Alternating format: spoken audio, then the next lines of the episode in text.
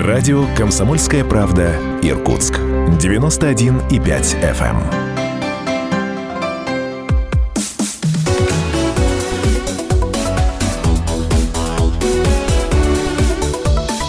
Тема дня. 91,5 FM в Иркутске, 99,5 в Братске, сайт kp.ru. Из любой точки мира это все радио «Комсомольская правда». Программа «Тема дня». Приветствую всех наших слушателей, а также зрителей. Все видеоматериалы вы всегда найдете на нашем сайте kp.ru. И расскажу, о чем сегодня будем говорить а, в программе. В Иркутске прошел традиционный фестиваль. Он называется «Зодчество в Сибири-2020». А в нем приняли участие архитекторы, проектные организации, архитектурные фирмы, учебные заведения, школы, архитектурные и художественные. Причем не только из Иркутска, Иркутской области, ну, из Красноярска, Омска, Томска, Новосибирска и Хабаровска. Вот такая география. Ну и кроме того, в рамках фестиваля организована большая выставка, которая проходит в областном художественном музее. Об этом, обо всем сегодня будем говорить. И искать на такие глобальные вопросы-ответы, как, например, какое архитектурное будущее ждет Иркутска, как найти баланс между деревянным зодчеством и э, современными тенденциями в строительстве, ну и кто заказывает музыку, архитекторы или застройщики. Все эти вопросы сегодня к обсуждению, но и представляю с удовольствием экспертов, которые в нашей программе. Это Игорь Козак, заслуженный архитектор России, председатель правления Иркутской региональной организации «Союз архитекторов нашей страны». Здравствуйте, Игорь Владимирович. Добрый день. А также с нами Елена Григорьева, заслуженный архитектор России, вице-президент Союза архитекторов России, член-корреспондент Российской академии архитектуры и строительных наук. Здравствуйте. Здравствуйте. С удовольствием перечисляю все регалии, правда. И приветствую Наталью Сысоеву, художника, директора областного художественного музея имени Сукачева и также председателя Иркутского регионального отделения Союза художников России. Здравствуйте. Здравствуйте. Ну что ж, первый вопрос у меня, наверное, такой несколько вводный. Хотелось бы а с вашими ощущениями, впечатлениями познакомиться от фестиваля, который проходил в нашем городе. Насколько я знаю, он был юбилейный, поэтому приняли решение как раз в Иркутске его провести, потому что впервые он здесь и состоялся. А предлагаю, Игорь Владимирович, вам начать. А что было в программе и были ли для вас какие-то сюрпризы, открытия, удивления? Хорошо. Ну, на самом деле, э, естественно, фестиваль 20-й юбилейный. Э, конечно же, география фестиваля, то, что он вышел за рамки Восточной Сибири, это не, такое, не такая долгая история. Мы, по-моему, в 2016 году э, придумали историю с переездом фестиваля в другие города, и в 2018 году мы оказались в городе Барнауле. И соответствующим образом появилось название не «Зодчество Восточной Сибири», а «Зодчество в Сибири». Угу. Я думаю, Елена Ивановна, как основатель этого фестиваля, она дополнит, если что-то, что я сейчас не скажу. Но каждый фестиваль, он всегда отличался от предыдущих. Отличался какой-то новизной, новыми подходами. Например, в прошлом году в Томске была очень интересная идея реализована. Это посадка аллеи архитекторов. Мы ее с удовольствием в этом году поддержали. И э, вроде бы это не наша идея, но нам кажется, что это та идея, которая сегодня будет объединять все фестивали, и в каждом городе появятся э, бульвары архитекторов. Ох это, наверное, очень здорово. Вот. В этом году фестиваль имел свою уникальную особенность. Это тоже очень важно. Нам удалось совместно с Союзом художников придумать новый формат выставки. И фактически в залах художественного музея э, прошла такая экспозиция восприятия художниками города, причем художниками разных э, времен, это от старых художников, от исторических картин до современных, и э, представление о будущем не только города Иркутска, но вообще сибирских городов от архитекторов. Угу. В этом плане выставка уникальна, потому что ну, мы порылись в аналогах, вроде бы как не нашли подобные истории. Не делали, Чтобы правда. одновременно были такие две выставки на одной территории. Поэтому будем надеяться, что это тоже вот такая, такой новый какой-то тренд фестиваля, который может повториться в других городах. Ну и еще одно, на мой взгляд, уникальное событие, потому что выставки наши обычно были краткосрочные, мы проходили, они проходили в рамках фестиваля, ну максимум в течение недели, а сейчас у иркутян есть уникальная возможность практически целый месяц ходить, смотреть по залам и э, получать впечатление от э, того, что представили и художники, и архитекторы. Поэтому этот проект в этом и уникален. Наталья Сергеевна, расскажите о выставке, что там интересного. И вопрос, конечно, такой набил оскомину уже, но в условиях сейчас ситуации с коронавирусом, как можно эту выставку посмотреть? Ну, посмотреть ее можно очень просто. По записи музей работает, э, телефон указан на нашем сайте. Мы работаем с экскурсиями, э, никаких проблем прийти, записаться и попасть в галерею сибирского искусства, где и развернута экспозиция практически двух выставок. Это выставка «Город во времени», э, выставка художественных э, произведений и э, работы наших архитекторов непосредственно конкурсные работы фестиваля «Зодчество в Сибири». Ну, а о выставке, как мы ее готовили, мы вообще с Игорем Владимировичем давно разговаривали о том, что было бы интересно провести какое-то большое совместное мероприятие двух крупнейших творческих организаций, которые э, живут и работают в Иркутской области уже более 80 лет. Э, Союзу архитекторов 85 лет в этом году исполняется, Союзу художников 87 лет. Э, я думаю, что самые многочисленные, наверное, по своему составу творческие союзы. И, наверное, вот в прошлом году мы нащупали, как-то обозначили эту идею, все это было связано с фестивалем. Ну а город вдохновлял не одно поколение иркутских художников на творчество. Это и старый Иркутск, это и городской пейзаж, архитектурные мотивы, и гравюры, и живописные произведения. В общем, выставка получилась достаточно насыщенной, и, на мой взгляд, она и интересна тем, что у нас из коллекции музея представлены работы художников XVIII-XIX века, которые дают представление о том, каким же был наш город в начале его зарождения, э, работы современных художников. И такая большая нить, такая большая параллель город прошлого, город настоящего и город будущего в работах архитекторов. О городе будущего еще сегодня будем говорить. А если говорить о некой преемственности традиции, что ли, у архитекторов и художников, это прослеживается, правда, в истории, что ну, художник, он, э, конечно, вдохновляет, многие вдохновляются городом, зданиями, улицами, его атмосферой. Это можно проследить, правда, в истории Но ну, художников. Город – это не только среда, где мы живем, где мы работаем. Город, он сам живой организм, на мой взгляд. Он Правда? растет, он стареет, он дряхлеет, какие-то здания разрушаются, что-то мы теряем, а, город обновляется, а, город разрастается, город э, приобретает другое лицо, он становится современным, что-то сохраняется, как уникальные памятники архитектурные наши деревянного зодчества. И э, Конечно, в работах художников мы в большей степени видим старую архитектуру.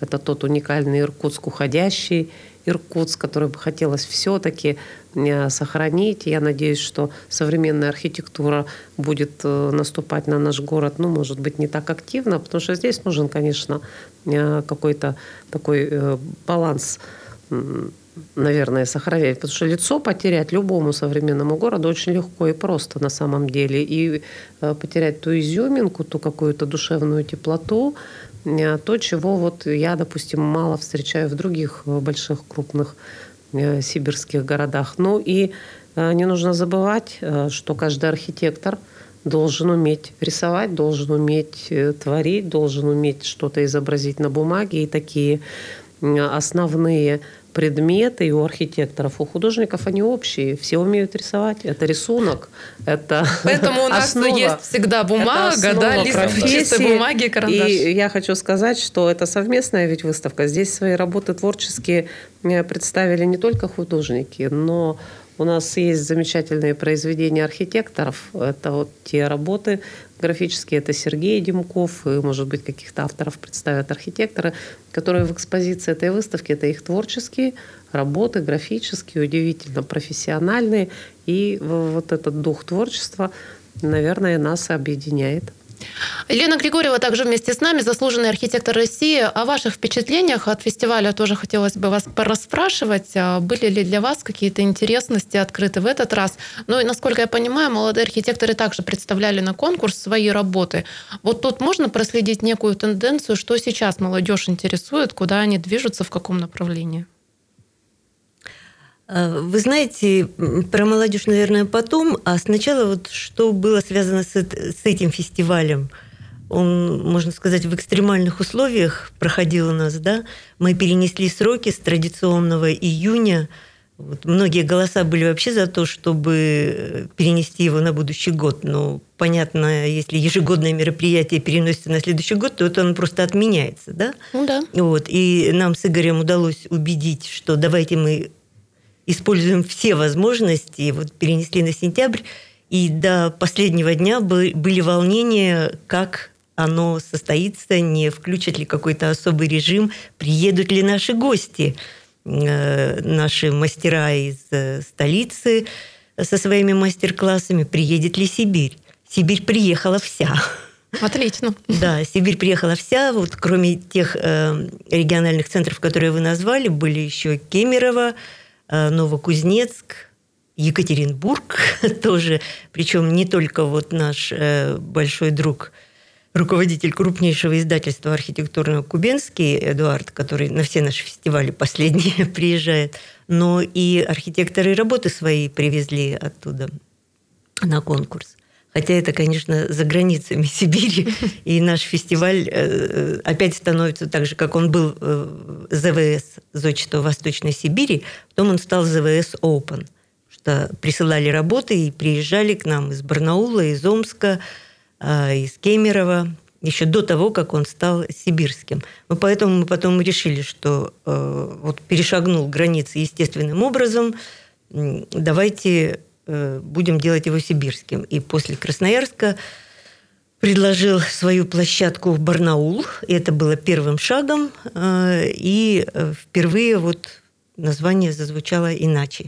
А сейчас у нас будет небольшой перерыв. Мы выходим буквально на пару минут из эфира, потом возвращаемся в студию, продолжим. Не переключайтесь. И напоминаю, что сегодня говорим об архитектурном, настоящем и, конечно, будущем нашего любимого города. Все через пару минут. Будьте с нами.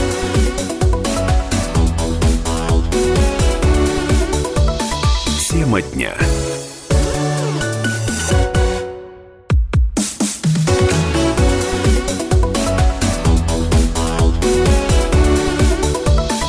Тема дня.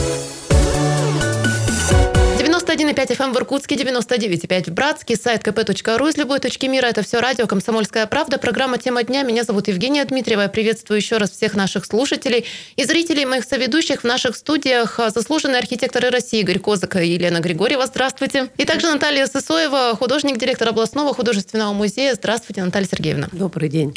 Ушли мы на перерыв, общаясь как раз с Еленой Ивановной Григорьевой о том, как проходит фестиваль, как он видоизменялся за последние годы. Ну и подобрали подобрались мы году сегодняшнему году, нынешнему, к нынешнему фестивалю. О ваших впечатлениях, пожалуйста, продолжим. Ну, итак, фестиваль состоялся, был полный кворум вся Сибирь, была столица, столичные гости. Их в Иркутске было больше, чем обычно. А, возможности позволили. Молодежь активно участвовала во всех мероприятиях. Для молодежи была даже отдельная площадка создана, отдельная выставка еще, кроме того. Вот. И причем она была, в отличие от некоторых предыдущих фестивалей, очень полноценная, очень наполненная. Еще одно знаковое событие, поскольку совместились два юбилея, 20-й фестиваль и 85-я годовщина Иркутской организации Союза архитекторов, сначала СССР, потом России, то был устроен такой юбилейный прием в Иркутскую организацию Союза архитекторов. И впервые в истории нашей организации сразу 24 молодых архитектора пополнили наши ряды. Теперь в иркутской организации больше 150 членов. Ну, всегда была одна из самых крупных организаций и уже давно самая активная организация среди сибирских. И, в общем-то, на последнем съезде президент сказал, что центр активности Российского союза архитекторов переместился в Иркутск, переместился в Сибирь, так он сказал. И наш фестиваль это, конечно, подтвердил. Он был такой живой, жизнерадостный, многособытийный, параллельно шли по несколько событий, и вот не везде удалось побывать. Честно говоря, я еще всю выставку даже не посмотрела, потому что поэтому, Наталья, я буду вашим вот гостем в предстоящие дни и выставку совместную художников и архитекторов посмотрю, и другие номинации, в которых я не была членом жюри, Потому что исследовать мне довелось только угу. постройки, как члену жюри. Вот. Что касается постройки, ну, постройки это как бы высшая номинация, потому что это результат работы практикующего архитектора они тоже были не вполне обычными, потому что больше всего работ и самые блестящие, самые лучшие работы были в номинации благоустро... постройки благоустройства. Угу. То есть вот этот тренд, который пошел по всей стране, и у истоков которого стоял тоже Иркутск со своим 130-м кварталом, Это мода на среду, на городскую среду, комфортную, такую идентичную, особенную для каждого города. Вот она, слава богу, пошла по всей стране. И очень хорошо, что возникли федеральные программы, которые помогают городам. И вот в этой номинации постройки благоустройства блеснули красноярские архитекторы, наши коллеги, три работы, ну, которые заняли высшие ступени, одна из них гран-при получила, они прямо вот на голову возвышались не в обиду другим архитекторам, будь сказано. У меня так получилось, прям такая полоса жюри, то есть э, наш фестиваль, в понедельник э, я журила фестиваль тоже по городской среде «Красная площадь» в Красноярске. Вот. И одно из первых слов было, что ну, здесь Красноярск уровень... молодцы. Красноярский, но уровень вот этой вот городской, одной из городских площадей, уровень проектов все-таки не тот, который показали красноярцы у нас тут mm-hmm. на фестивале, да, ниже. А сейчас это имеет отношение к нашему разговору. Вот позавчера я начала судить, и до 7 числа буду судить один международный конкурс э, очень э, большой, охватывает весь мир, со всех континентов работы. И вот все как бы относительно, да. На нашем фестивале лучше, Красноярске этот конкурс дистанционный я судила послабее. И сейчас я смотрю международный конкурс. И вот, ну, поневоле сравниваешь, да.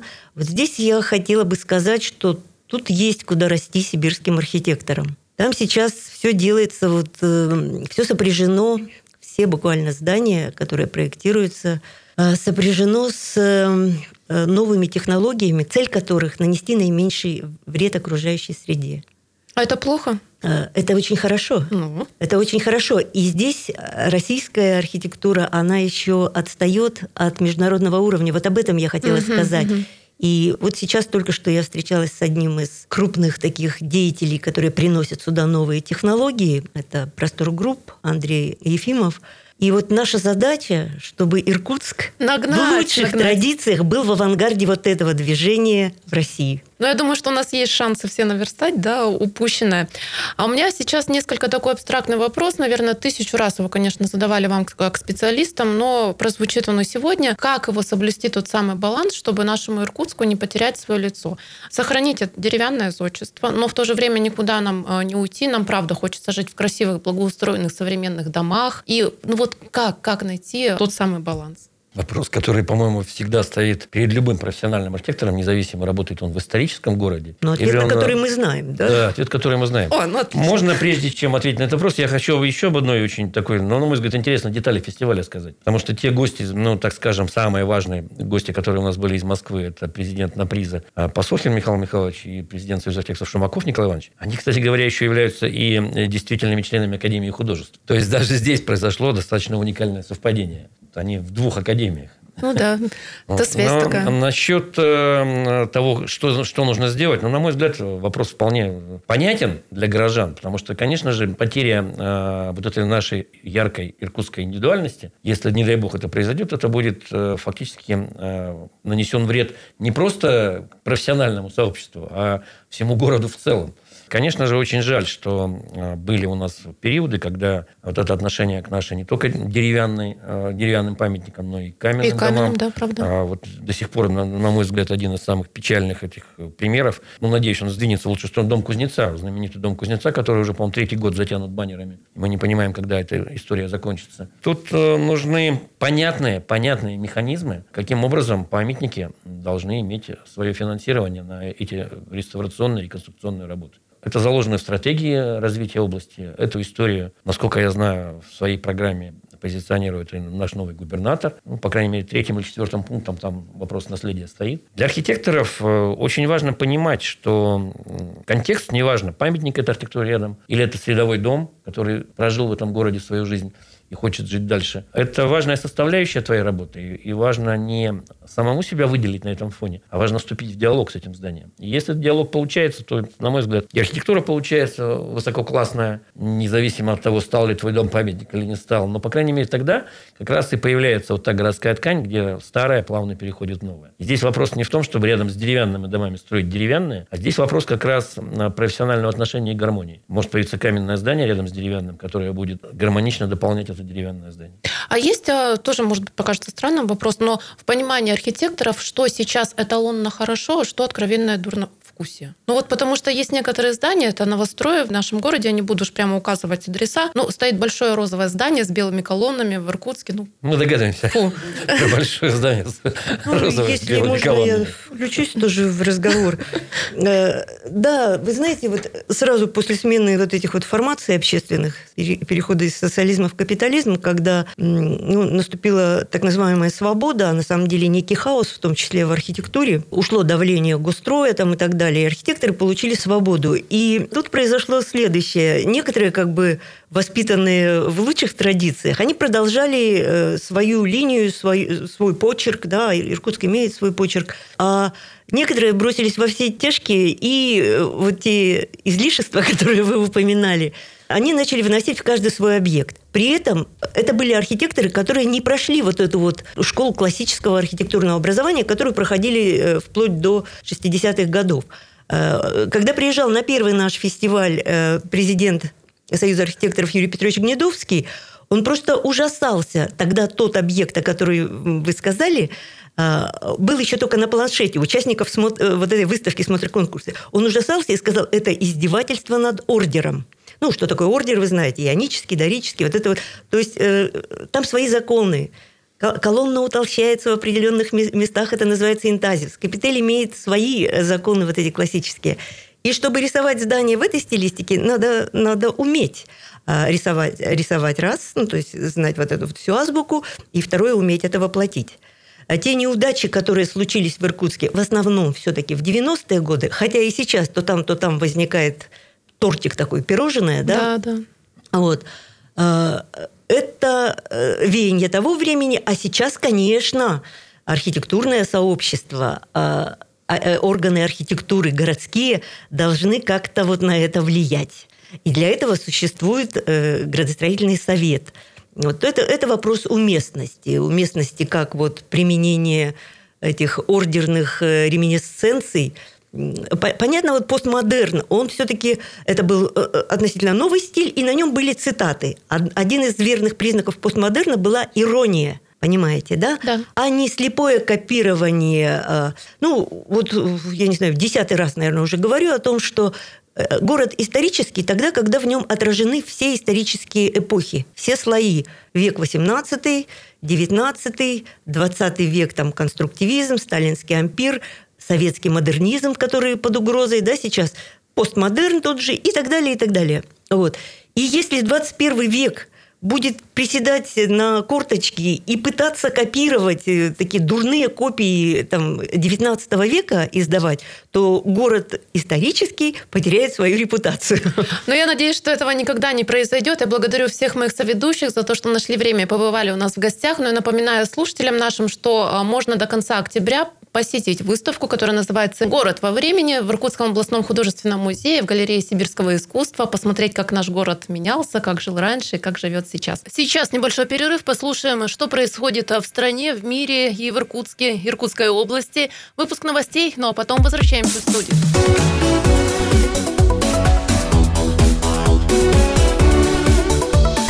Тема дня.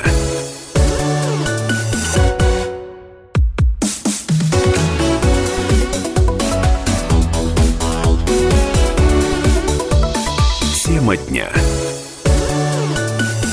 Мы продолжаем эфир. Я еще раз приветствую всех наших слушателей и зрителей, моих соведущих в нашей студии. Заслуженные архитекторы России Игорь Козак и Елена Григорьева, а также художник, директор областного художественного музея имени Сукачева а, Наталья Сысоева. Всем еще раз здравствуйте. В этой части программы, а, пусть немного такая грустная нотка прозвучит, но все же важно об этом сказать. Будем говорить о том, что Иркутск потерял и что может потерять, наверное, тоже. А, Насколько я понимаю, в Солнечном микрорайоне сейчас проходит также уникальная выставка, где могут а, все желающие на открытом воздухе без угрозы для здоровья познакомиться с наследием.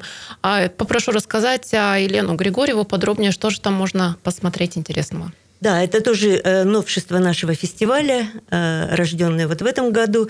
Впервые проводится выставка на открытом воздухе.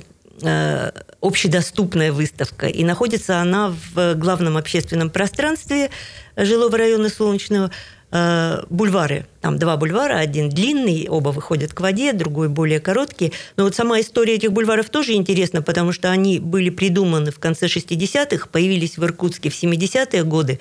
это тоже было одно из первых э, событий вот такого рода в стране. В Вильнюсе, кто не знает, Вильнюс тогда входил в состав Советского Союза, в смысле э, Литва, и в Иркутске появились вот эти пешеходные бульвары. Они сейчас немножко обветшали за 50 лет. Вот, и этой выставкой мы тоже хотим привлечь внимание, в, в том числе и руководство города, э, к возобновлению благоустройства на них. Вот на этих, на этих стендах открытой выставки рассказана история э, советского модернизма в Иркутске, иркутских шестидесятников. Там даны их портреты, краткие данные, э, перечислены объекты каждого вот из шестидесятников – и даны большие крупные фотографии, причем в основном э, фотографии 70-х, э, 80-х годов. То есть как эти здания выглядели тогда. Там история создания самого жилого района Солнечный есть. Вот, вот это очень важно. Мы сделали выставку Адресатами были две таких группы. Это молодые архитекторы, которые, может быть, не все знают да, об этом периоде. И это, конечно, жители города – жителей района Солнечный. А если посмотреть сейчас на Иркутск глазами прошлого, можете вы прямо обозначить, а, вот мы за эфиром обсуждали те какие-то элементы Иркутска, которые сейчас, увы, утеряны? Ну, чтобы вместе поностальгировать. Чтобы вместе поностальгировать. Да. Но вот если все-таки вернуться к недалекому прошлому, опять-таки вот к архитектуре модернизма советской, то, конечно, самая большая утрата – это наш дом на ногах. Очень неоднозначное здание, как которое неоднозначно воспринималось многими иркутянами – но совершенно очевидно, и сегодня, на мой взгляд, это очевидно практически для всех, что площадь-то потеряла, она пропала. Вот это здание очень спорное, оно формировало пространство. И это очевидно, независимо от того, какие были у него архитектурные достоинства. А, это, к сожалению, мы уже никогда не вернем. А, потому что ну, вряд ли нам удастся построить это здание еще раз в, это, в том же виде, в котором оно Хотя мировые прецеденты есть. Вот. А, Кто когда, мы показываем, когда мы показываем фотографии Э, ну, нашего знаменитого кафедрального собора, который стоял э, на месте областной, здания областной администрации, э, все тоже удивляются. А это же тоже совсем близкая история. Это 1925 год, когда снесли этот собор. А он был ни много ни мало третьим по величине в России после храма Христа Спасителя и Исаакиевского собора. То есть мы были условно третьей столицей. Вот. И это же тоже факт. И многие о нем, к сожалению, даже не знают. Не переживайте, а, потому что в картинах наших художников он есть. В картинах он остался, в картинах он есть. А, затем, к сожалению, есть замечательная улица в городе, э, которая мне очень нравится. Я еще даже на дипломном проекте занимался этой темой. Это улица Бабушкин. Ой, я гуляла в эти выходные. Это замечательная улица, которую просто надо сейчас что-то делать и срочно спасать, потому что э, мы вроде не понимаем того, что там происходит. Там какие-то земельные участки отводятся по строительству. Мы всеми возможными способами пытаемся наставить на путь истины собственников этих земельных участков, но, к сожалению, процесс нами-то не жестко контролируется. Даже тот же городсовет он носит рекомендательный характер. Вывели а... памятник архитектуры недавно да. возле Карла Маркса на улице Бабушкиной из ну, реестра. То есть он теперь не охраняется никем. Гостиница Тревожно. «Сибирь», которая тоже, к сожалению, ну, мы помним, это печальное событие с пожаром связанное, и из реестра выведено. А это один из немногих памятников авангарда, который у нас есть на территории. Ну, и можно было бы перечислять, на самом деле, много примеров, но мне кажется, что сейчас, если мы в рамках вот тех э, федеральных программ, которые у нас сегодня активно внедряются на территории, это комфортная городская среда, это безопасные дороги, будем проявлять благоразумие и, опять-таки, уместность, то, наверное, есть шанс э, что-то сохранить. Для меня тоже печальный пример, это последняя тема, связанная с безопасными дорогами, это улица Фурье. А что там? Которая превратилась просто в двустороннюю парковку. И сама улица исчезла. В моем представлении она сегодня исчезла с э, городской э, территории. Потому что фактически справа и слева обозначены парковочные места. На машине, причем на, на, небольшой машине можно проехать между этими парковками, а дальше там никуда не сдвинешься. И ты ни домов не видишь, ты не видишь улицы. Ну, есть какие-то другие вообще механизмы. Там, ну, помните этот скандал, когда там э, делала проект компания иногородняя, они не учли то, что у них э, тротуары примыкают к историческим домам. Там прямо прошлись по окнам, которые закрывались асфальтовыми покрытиями. Но во всем важно понимание того, что ты делаешь. Для меня это очевидно. Вот простой пример, повторюсь. Просто асфальтирование, я называю пока это только да? так, улицы Фрие. Ну, можно же было подойти нормально, грамотно и за те же деньги получить совсем другой результат. Ну, я надеюсь, что да, так и будут делать. Пожалуйста. Поскольку за столом э, сидят и архитекторы, и художники, можно поговорить еще об одной стороне от нашего, нашей деятельности. В советское время существовал термин такой, понятие, целое направление, можно сказать, синтез искусств. Когда архитекторы и, э, и художники вместе создавали архитектурное и художественное произведение искусства, да, Наташа? И вот в Иркутске тоже утраты невосполнимые. Хотя, наверное, некоторые восполнимые. Э, на здании э, Дворца спорта «Труд» архитектор Виктор Петрович Шматков, замечательный, вот, я надеюсь, существует за этим экраном, по которому крутят думаю, рекламу. Нет, Вы думаете, всего. сняли ее, думаю, да? сняли, да. Ну, мы всегда говорим о том, что художники в городе это не только картины на выставках и не только работы в музеях, это еще и городская среда. Это планирование парков, скульптура, это э, какие-то объекты, такие, например, как наш Вечный огонь. Мы знаем, что Виталий Георгиевич Смагин, Смагин. был, проектировал этот памятник, очень-очень а, многие другие монументальные вещи, к которым мы привыкли.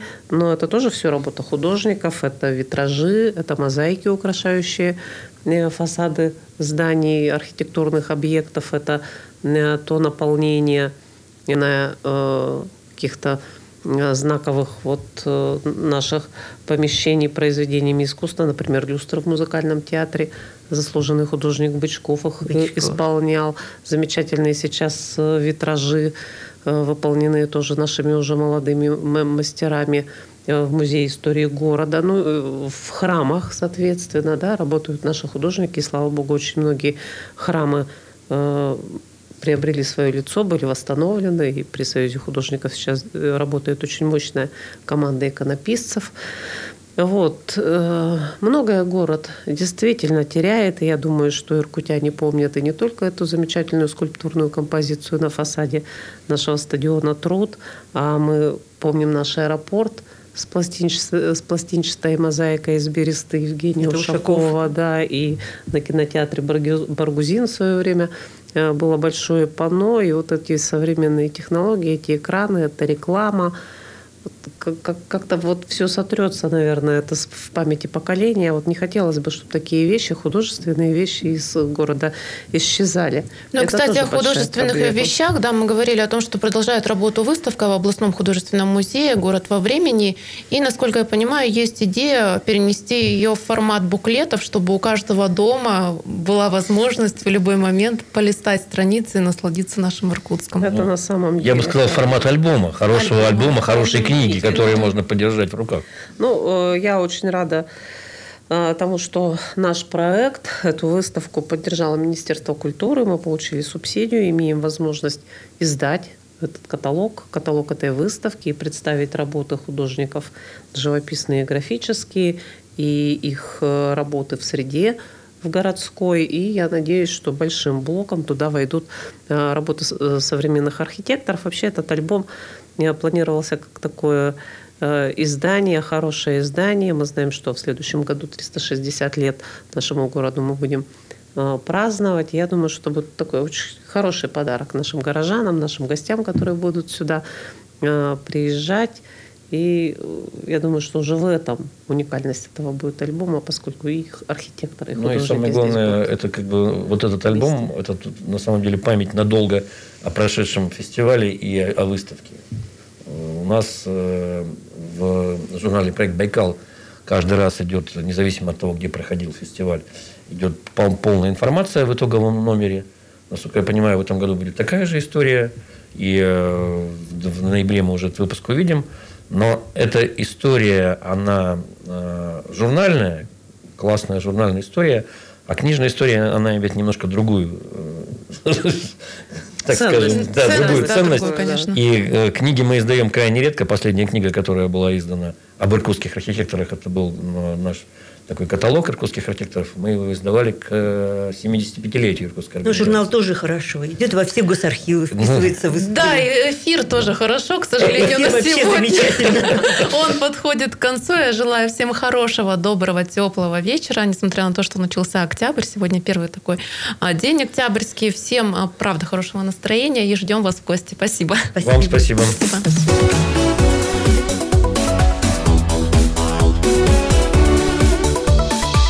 Тема дня.